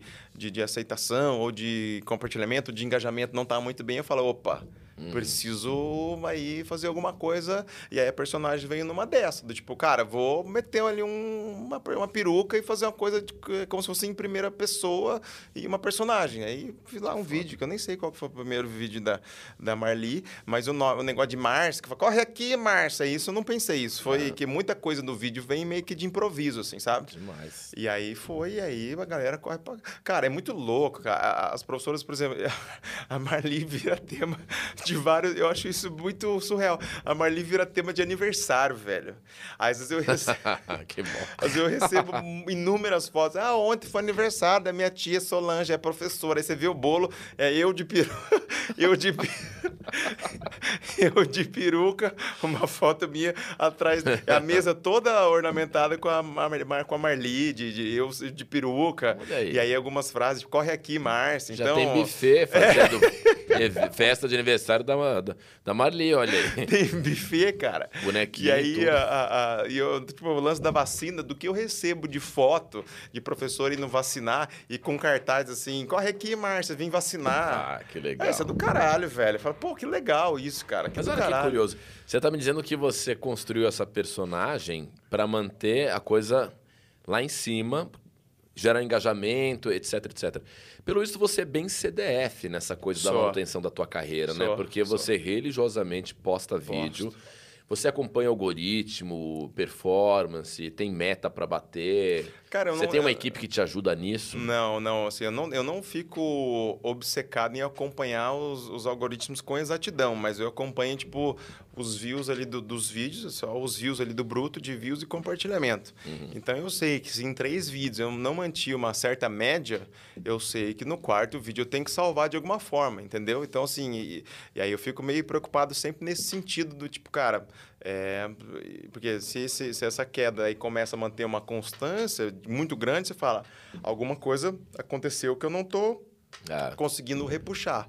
Mas eu sou muito, assim, CDF no sentido de tentar sempre trazer alguma coisa nova. Tipo, ah, o segundo livro, aí tem o lance do... do, do, do- do- tem um show que eu estou escrevendo, que é um show só de, de personagens de escola, né? Que eu estou escrevendo, que daí tem um porteiro, vai ter um porteiro, que imagina, que- porque assim, cara, é um leque, né? Daí desse show vai ter o porteiro, vai ter a diretora, vai ter a, a, a Marli, vai ter a professora perdida, que, que eu falei que é essa que é a perdida e tal, porque a, a minha função é, é isso. Eu falei, a minha função é sempre entregar alguma coisa, e a função Aham. deles é consumir ou não. O dia que eles Claro. pararem de consumir, significa que eu tenho que repensar alguma coisa, né? Mas você é workaholic, então, né? Você Cara- destina muita energia pra carreira, porque só aqui você falou de fazer vídeo duas vezes por semana. Os textos é uma coisa que está implícita, né? Você está sempre produzindo conteúdo novo de texto, deve ter um processo teu aí de encontrar os melhores textos, estudar, punch, setup, ver como que funciona, etc. O livro novo que você está lançando. Então, me, me parece que, do que eu sei da sua vida pessoal, você tem uma namorada, você tem a tua vida, você tem as coisas que você gosta de fazer, você toma teu vinho, etc. Mas me parece que você é bem workaholic. né? Cara, eu, eu sou. E eu acho que. É porque assim, né? Tipo, até ó, falando da minha namorada, um abraço, Fer. Beijo. Um é- abraço, o namoro tá uma bosta. Beijo, amor. Um abraço, muito afeto pra você. Tá namoro ruim, caralho. Manda um abraço pra namorada. Aí, amor, mozão. beijo, amor, Ê, beijo. é. Uma linguada, né? Chega falando assim. Uma linguada com aquela pomada que. É, Cara, tem inclusive é professores vendo. Não, mas é, é. Quem inventou aquela pomada que amortece não usou aquilo. A pomada que deixa, É, que não, deixa é boca- aquilo, é, aquilo separa os homens dos meninos, né? Você já viu o, o ovo de silicone? Aham. Ovo de silicone? Oh, Que é um ovo que você transa com ovo? Que Marcela falou, eu estou levando. Eu não devia contar isso, mas é só um aí. Marcela falou esses dias pra mim assim: estou levando um negocinho pra gente brincar. Fiz, Ah. hum, achei que já vinha um baby doll de Era enfermeira. Era uma calopsia, um negócio nada a ver. Eu achei que era uma coisa que esquentava a caceta, né? Um gel ou uma roupinha, não sei o quê. né? Sei lá. Um dadinho, sabe aqueles dados do Kama Sutra? Sei. "Ah". É. Beijo. Beijo, não sei. No tornozelo. Aí falou, vamos lá. Tomamos um vinho, ela me levou pro quarto falou, fecha os olhos. E aí a coisa tava lá, né? Você tá ligado? Tá, Friend, we are the champions. Aqui é o que tava acontecendo. Aí daqui a pouco, gente do céu, o que está acontecendo? Manuseava, manuseava o brinquedo dentro de um- uma esponja de silicone que tem o formato de um ovo. E a rugosidades meio molhado, meio quente. Eu falei assim, Uau! É o ovo do prazer. Cara, que delícia esse ovo. É sério? Juro pra você. Aí eu esqueci de guardar, a Lena tava limpando minha casa e falou: tem um negócio aqui do Atacama, meio melequento. Eu falei, deixa o ovo do silicone. Alguém teve uma ideia que contradiz a natureza, né? É. Alguém Que é? quer tentar colocar de volta o pinto dentro do ovo. Ah, o meu cabe, o meu cabe tranquilo, mas tem que ser um ovo de avestruz. Só posso dizer isso. Tem que ser um puta ovo. Porque a tendência natural da vida é o pinto sair do ovo, né? Alguém falou, não, vamos, vamos reverter isso. Vamos botar o pinto de volta pra dentro do ovo. Cara, não, assim, mas eu, eu é que eu acho que eu tenho uma teoria, né? Quando você tem, eu acho que todo todo para um relacionamento ali toda tentativa é válida. Eu só acho que ela tem que ser aos poucos, né? Você tem que partir ali de uma, questão que o, a sedução e arriscar produtinhos e tal é um processo. você é um Acontece aos poucos. Tá. Né? Do tipo, cara, ah, a gente nunca fez nada. Aí vai com a coisinha ali, de repente, o dadinho. Lembrando que a gente estava falando sobre o workaholic, eu falei É, que né, você é já vou workaholic. E aí, naturalmente, entramos num relacionamento que já é um ponto que tá todo mundo interessado. Como tá a foda? Cara, a foda, ela é, graças a Deus, constante. Constante? É, mas calma. Uma constância sadia, né? Constância sadia. Tem mais de duas vezes por semana? Não, aí já não é mais sadia. Duas vezes por semana é o sadio. Isso é sadio? Mais de duas vezes por semana já começa a interferir em outras coisas da sua Que vida. idade você tá mesmo? Tô com 37. 30, 37 ainda dá pra fazer duas por semana. 44, meu filho. Feriados. Feriados. Você olha a agenda do ano, você fala assim, vamos ver quantos feriados tem esse ano. Você vai cronometrando assim, aqui eu vou transar 12 vezes, então, tá? E esse Ah. ano que eles fuderam, anteciparam todos os feriados, você, ah, não, vou ter que transar antes do eu previsto. sou um coelho. Eu não preparei meu psicológico. Não preparei. Remédios. Mas, cara, que legal que tem uma, tendes uma vida íntima. É porque a Fernanda é 11 anos mais nova que eu, né? É. Isso contribui bastante. Cara, que legal. É, e aí, e aí tipo assim, é, tem que ter um consenso do casal, que é do tipo, se de repente você vem com uma coisa muito nova, ou vira uma muito vagabunda da noite pro dia, você, mas assim, ó, você mantém um padrão de comportamento. Não. E de, e de repente você volta com luzes é, na sua cara, polide... assusta a gente. A gente finge que não, mas assusta. Você entende? Lógico que assusta. Um dia, sua, se um dia sua mulher, que sempre teve o mesmo padrão de comportamento, volta com uma coisa muito diferente, sabe? Com camisinha que acende, com dadinho, é, um polidente. Na mesma noite, você fala... "Ah, Caralho, essa mina tem que ser um Não, você- povo cheio dos tentáculos, fazer polidense, dadinho. Não, e aí é uma tempo. coisa do, do- da questão do, do gradativo ali, de, pô, vamos junto evoluindo na questão da, Eu concordo com você. da sacanagem, entendeu? Eu tive uma, uma namorada muitos anos atrás, que a- o namoro já tava xoxo, o sexo tava ficando bobo. Aí ela veio com uma novidade. Ela curtia a novidade. Ela começou a me contar umas histórias. Ela gostava de contar histórias. Então a gente ia lá, fazia as coisas que tinham que ser feitas e ela finalizava manjubando, né? Tchá, tchá, tchá, tchá, tchá, tchá, tchá, né? Uma coqueteleira. Ela tinha uma coqueteleira. Tom Hanks, coqueteleira. E ela contava histórias. Só que eu ria muito com as histórias. Ela as histórias contava histórias? Contava histórias. Agora eu tô chegando. E eu tô com uma roupinha. Chapentinho muito vermelho. quente. É, uma, uma- ela, ela fazia uma versão em tempo real, assim, de um conto erótico. Ficava no meu ouvido assim, pão, pão, pão. Ah, eu não tenho maturidade. Só que ela não era criativa, então ela dava umas coisas assim. Agora eu cheguei, a gente tá na biblioteca. Eu, biblioteca? Peraí, biblioteca? É, cala a boca. Biblioteca, você tá manuseando um livro. Que Tá livro todo mundo grosso. fazendo shhh pra gente. As pessoas estão. Mas a gente não vai parar. Agora estamos nadando. Eu falei, mas na biblioteca? Onde é que a gente tá? Que- Aí eu ficava tentando encontrar e não, não, não entrava. E broxava todas as vezes. Agora eu abri um... um a gente tá vendo Romero Brito. Romero Brito. nada, né? Romero? O que aconteceu de mais engraçado na sua. Visconde de Sabugosa.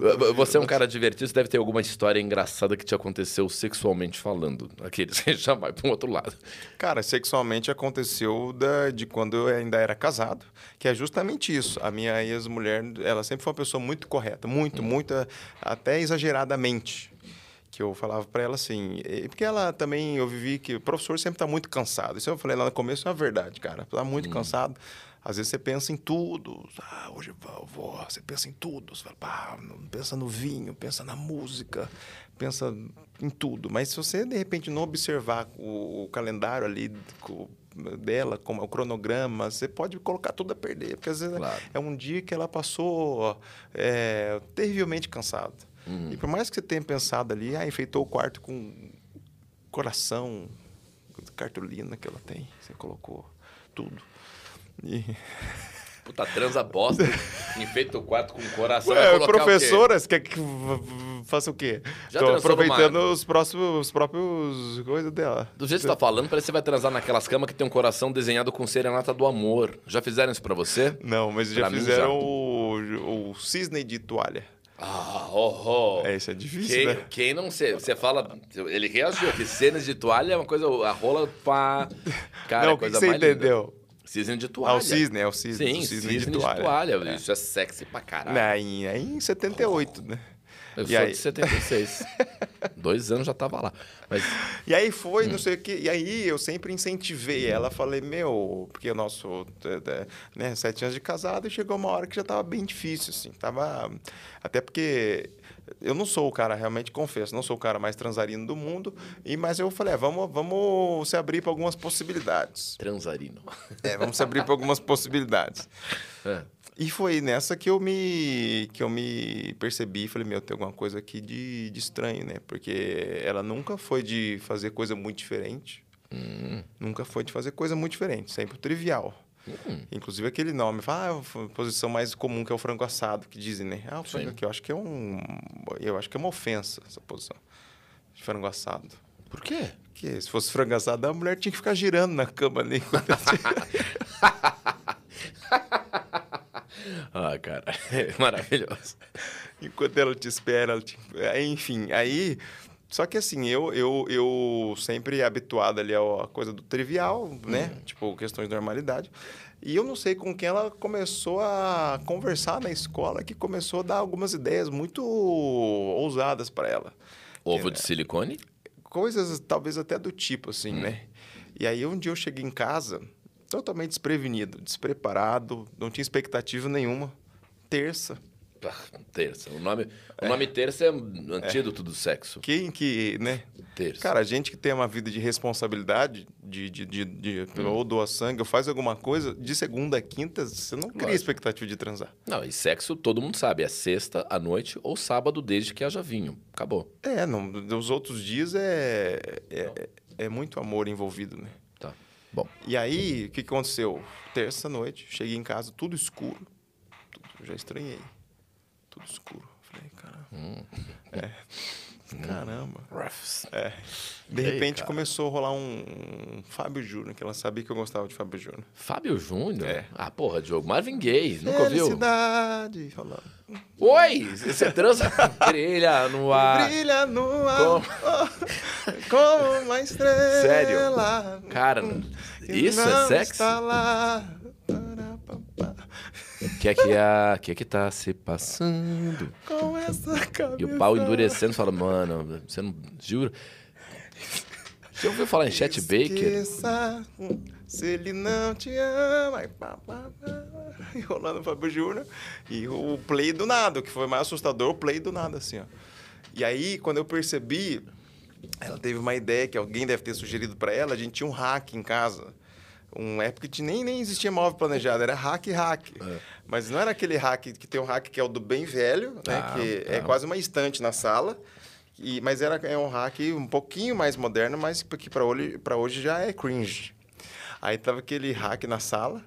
E aí que eu vi, quando eu vi, ela tava escondida atrás do hack. e aí, só, aqui, ó, o alligator, só aqui, ó, só o olhar para fora aqui.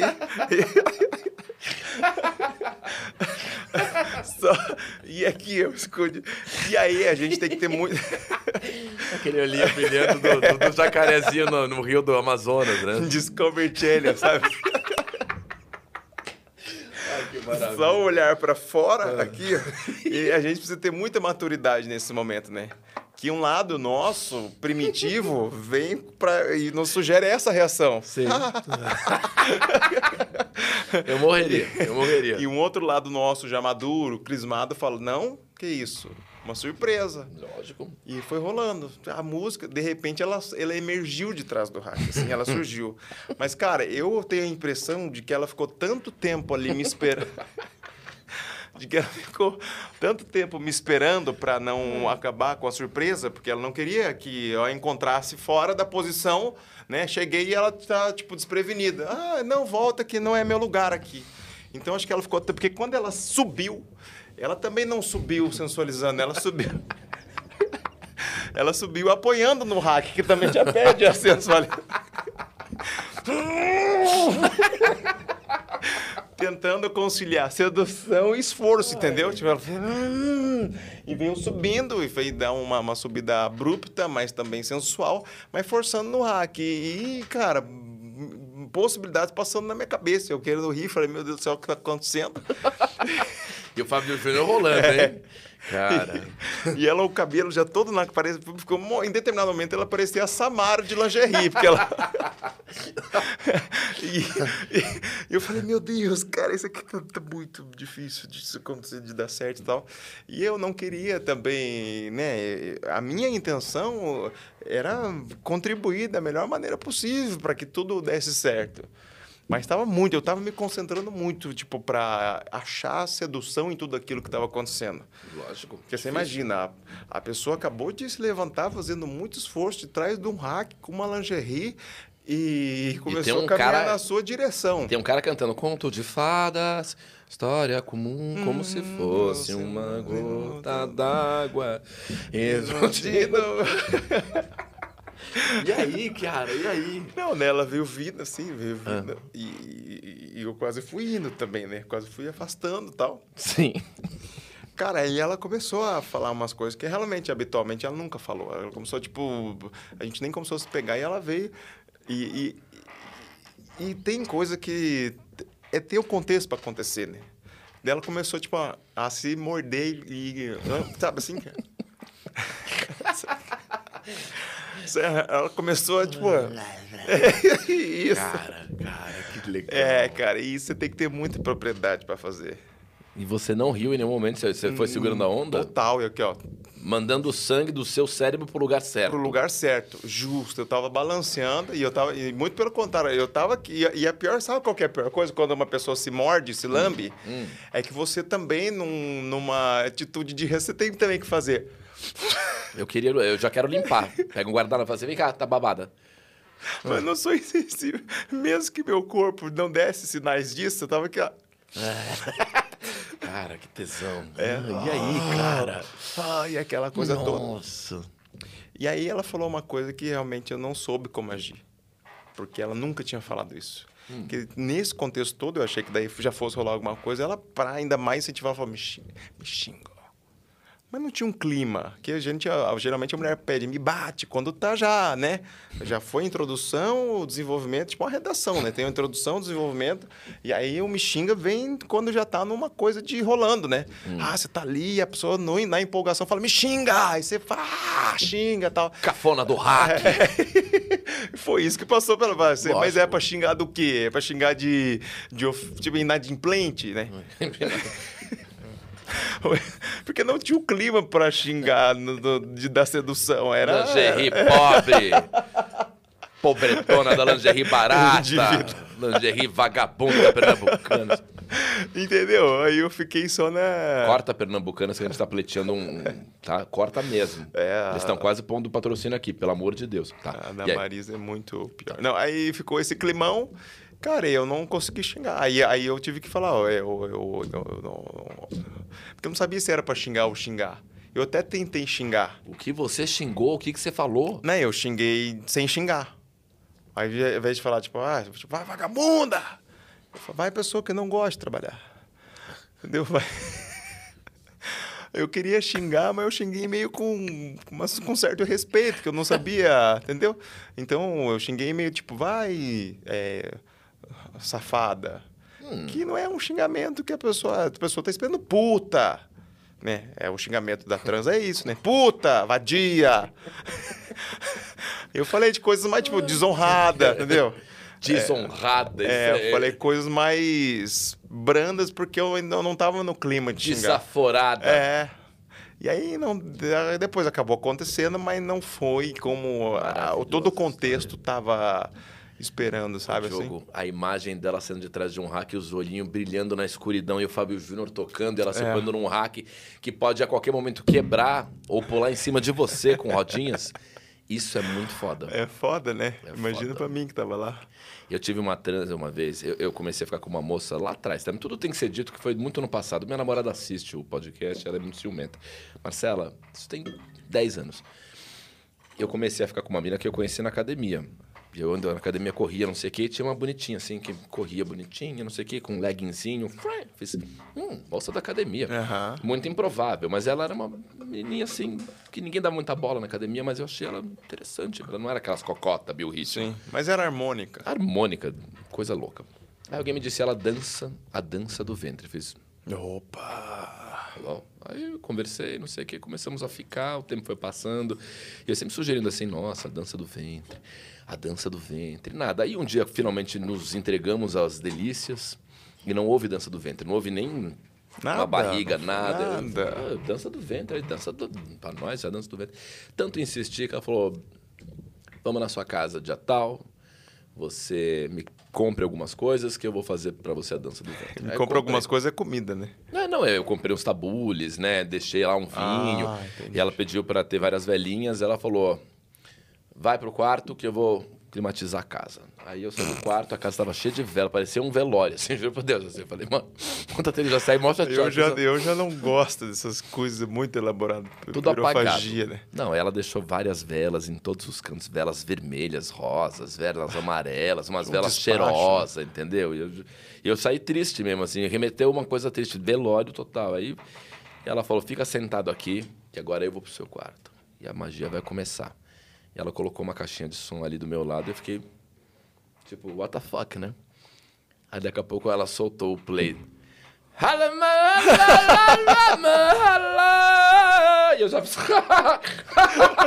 eu já fiz. Aí ela sai do quarto. Eu tive uma vez. Eu, eu chorava de rir. Aí ela falou: Não dá pra brincar, ninguém, ninguém sensualiza assim. Ela ficou putaça. Não teve, foi uma merda. E no dia seguinte, o desfecho da história é a Lena limpando a cera da vela. Puta, não sei o que aconteceu aqui, mas eu não sou paga pra isso. Com uma espátula. Então, Mas é que a gente tem que entender os nossos limites, né? A gente que já tem um pé no humor, qualquer coisa que for. Por exemplo, cara, eu, por mais que não tenha significado nenhum, é horrível você transar com um bicho olhando. Porque. Não, porque- Não, porque você- todo mundo na sua vida, em algum momento, você já teve um relacionamento que a pessoa tem algum pet. Sim, sim. E aí, às vezes, o gato ou o cachorro, eles ficam olhando com tanta atenção que você fala, meu, eles estão entendendo o que está acontecendo aqui. Não é possível. isso? E aí Que você que é não isso? sabe, e eu não tenho coordenação, de repente, e gato, ele é ousado, ele vai chegando perto. Cara, é, é muito triste você ter que transar e de repente no meio do- da transa você fica assim, ó. E tem um felino olhando você no olho, né? Ai, o gato ali, ó. Cara, a dona, eu falo pra você, a dono de gato, de cachorro, de qualquer pet, Não pode. você tem que ter, você tem que ter a noção de que você é responsável de tocar aquele animal dali. Lógico. Ele cria um constrangimento pra quem tá Claro ali. que é. E por mais insignificante que ele possa ser, tem um amigo meu que diz que transava com a namorada freneticamente e ela tinha um hamster. E falou, mano, hamster né, não tem afeto, é que nem peixe, entendeu? O peixe hum. O peixe fica meio querendo chupar teu pau. né? Né? Ele fica ali. Mas hamster, hamster é ratinho, caralho. Aí ele falou que um dia tava pesado o bagulho, tava assim, as paredes suavam, já tinha umas gotinhas, vapor nas janelas. E eles tiveram que parar porque ela falou, meu Deus, o hamster! E o hamster tava assim, ó. Frenético se masturbando. Juro, eles fazem isso. É feromônio, é, é hormônio junto. Deve ser um, um risco transar com que nem papagaio, né? E do nada ele começa a participar. Vai, fode ela! o papagaio. Como é que chama aqueles caras que gostam de ver? Não tem, não tem o nome. Daqui- voyeur, Voyeur. voyeur. Arrebenta! Arrebenta! Pega minha dona! Mata ela pra chorar!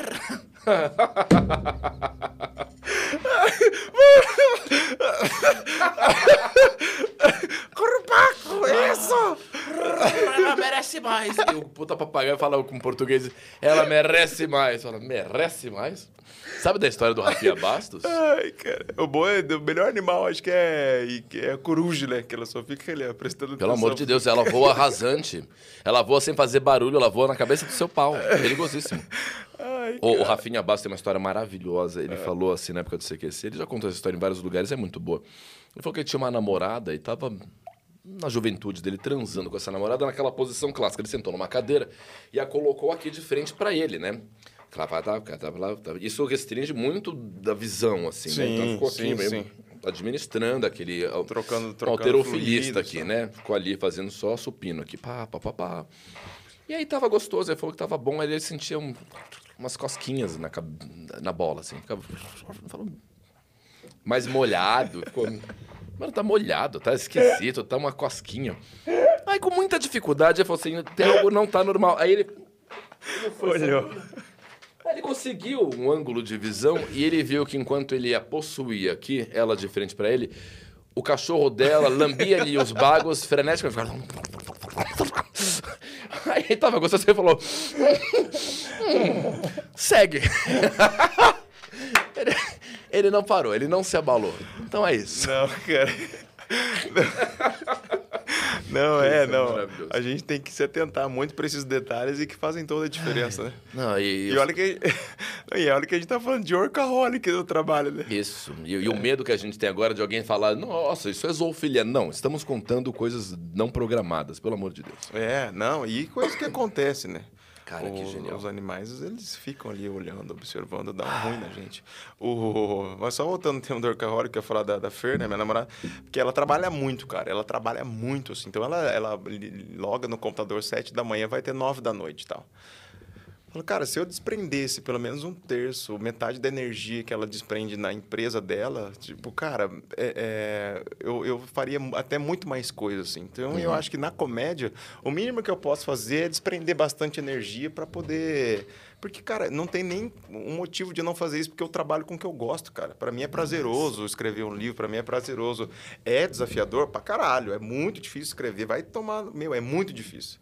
Criar uma narrativa, escrever uma história Foda. é, revisar e, e ver que não tá do jeito que você quer e não ter. O pior é isso, você tem uma ideia do, do que você quer, mas ah, no meu caso, a, a- minha falta de vocabulário é, às vezes é tamanha que eu não consigo, com- por condições próprias, dizer aquilo que eu gostaria de dizer. Isso é desafiador, né? Do tipo, cara, e aí escrevendo esse segundo livro, eu tô tendo aí um acompanhamento que eu já, já vi vários equívocos que eu tô corrigindo, de tipo, por exemplo, você não pode escrever num livro assim. Não é que não pode, né? Não é o recomendado. Ah, ao ver tal pessoa, eu senti uma raiva profunda no meu coração. Hum. Porque eu estou induzindo o leitor a sentir algo que eu nem sei se é isso que ele vai sentir. Sim, caraca. Então eu não posso escrever ao ver tal pessoa, ela sentiu uma raiva profunda no seu coração. Não, ao ver tal pessoa, seus cabelos se arrepiaram, ela deu dois passos para trás, sua testa franziu, entendeu? Eu Aham. coloco tudo o que ela sentiu para que o leitor tente chegar à conclusão, pô, acho que ela sentiu raiva nesse momento. É foda, cara. Caramba, mas você tá exigente consigo mesmo, hein? É, mas é um caminho que eu acho que, sei lá, a gente tem que fazer, né? Para poder tentar dar um produto de qualidade também, né? Mas Porra. escrever é muito difícil, cara. Escrever é bem, bem complicado. Ah, mas é isso aí, Então- bicho. Você, mas que bom que você não não não arrega. Que bom que você, mesmo sabendo que é difícil, você compra a briga e vai e faz, entendeu? Você podia ficar só na zona de conforto dos vídeos que você sabe que funcionam, né? Do especial que você grava, que você sabe que performa bem, né? Dos shows que você faz nos teatros que você sabe que lotam. É do caralho ver você aberto pra uma coisa que te desafia, que você sente dificuldade, como escrever um livro, sabe? Ah, e é, mas, cara, a gente só. É só- eu, eu gosto de me, me desafiar nesse sentido, assim, tá? É, e eu acho que a gente tem que tentar explorar de tudo. Por exemplo, no seu caso, eu acho que você tem um puta talento que eu invejo pra caralho, tipo, música. Vai tomar no cu. Minha música é. É, é foda. E aí eu fico pensando, cara, o tanto de. Eu, Bá, Beethoven, a gente tá aqui nessa luta. Não, mas é uma música é um puta negócio que, cara, é uma puta ferramenta, você sabe disso, que se bem, porra, dá pra explorar de muitas. Então, às vezes eu falo, cara, como eu queria saber aí tocar um instrumento bem ou, ou fazer pra trazer a música também pra para comédia, pro entretenimento, que eu acho que tem um Ah, espaço pra tudo. assim. Tudo pode, cara. Você ainda tá. Você não tem 40 anos ainda. Tem um monte de coisas legais. Se você pensar que a poeta Cora Coralina lançou o seu primeiro livro já com mais de 65, 70 anos, não lembro quanto tempo que ela tinha, enfim. Então tá, dá, dá, tudo dá, cara. É, o, o Chaves, né? O Chaves foi escrito lá, o... Sim, o Roberto Gomes Bolanios, já né? tinha 40 e poucos anos, né? 40 e tantos anos. É, então, a gente não pode desistir, a gente tem que continuar. E pensando em nunca desistir e sempre continuar, eu digo para vocês, não desistam desse podcast, porque eu infelizmente vou encerrar o bruto do papo com o Diogo Almeida, mas vai ter um conteúdo exclusivo que você pode conferir na sequência. Então, no que acabar isso aqui, você já corre pro canal de cortes, porque aí é para diretoria. Aí é, é- é conteúdo para diretoria, porque é diretoria mesmo, até porque tem poucas pessoas, como uma diretoria.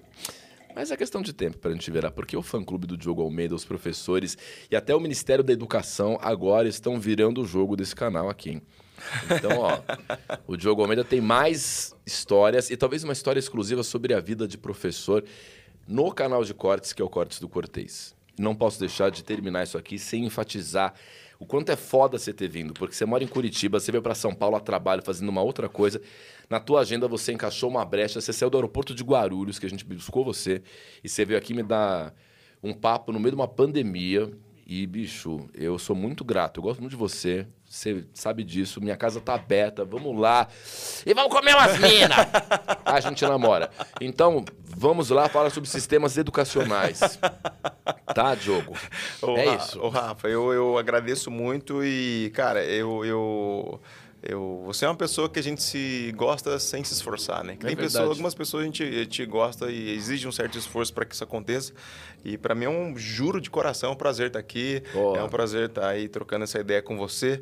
é, porque eu acho que, que, que- E quantas vezes você me, me chamar aí, eu vou, vou estar sempre aí pra gente tocar uma ideia junto Ah, tem- e se divertir junto e dar umas boas risadas. Tem um horário semana que vem. bem. A Ariana Nucci não confirmou ainda, semana que vem ou confirmou já. É, ela vem mesmo? E eu agradeço, cara, mais. e um abraço para todos os Então eu quero falar aqui diretamente para os professores que seguem, acompanham meu trabalho e têm um carinho por mim, uma admiração. Sigam aqui o canal do Rafael Cortez, sigam as redes sociais do Rafael Cortez, compartilhem esse vídeo, compartilhem essa história. E é um cara sensível, um cara que tem sensibilidade, um cara que eu gosto muito, que eu admiro bastante. Então se você compartilhar, se você seguir, se você comentar esse vídeo, eu também vou ficar muito feliz.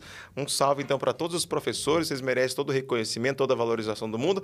E da minha maneira aí eu tento de alguma forma trazer luz para esse assunto aí que merece ser cada vez mais e melhor reconhecido. E sabe por que você consegue? Não é só porque você é talentoso, mas é que quando você tenta iluminar o cenário da educação, você é o próprio candeeiro, Diogo Porto.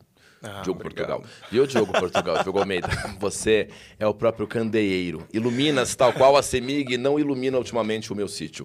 Parabéns. Diogo Almeida, uma voz obrigado. da educação, Foi porque educação tem voz. Valeu. Muito bom, obrigado.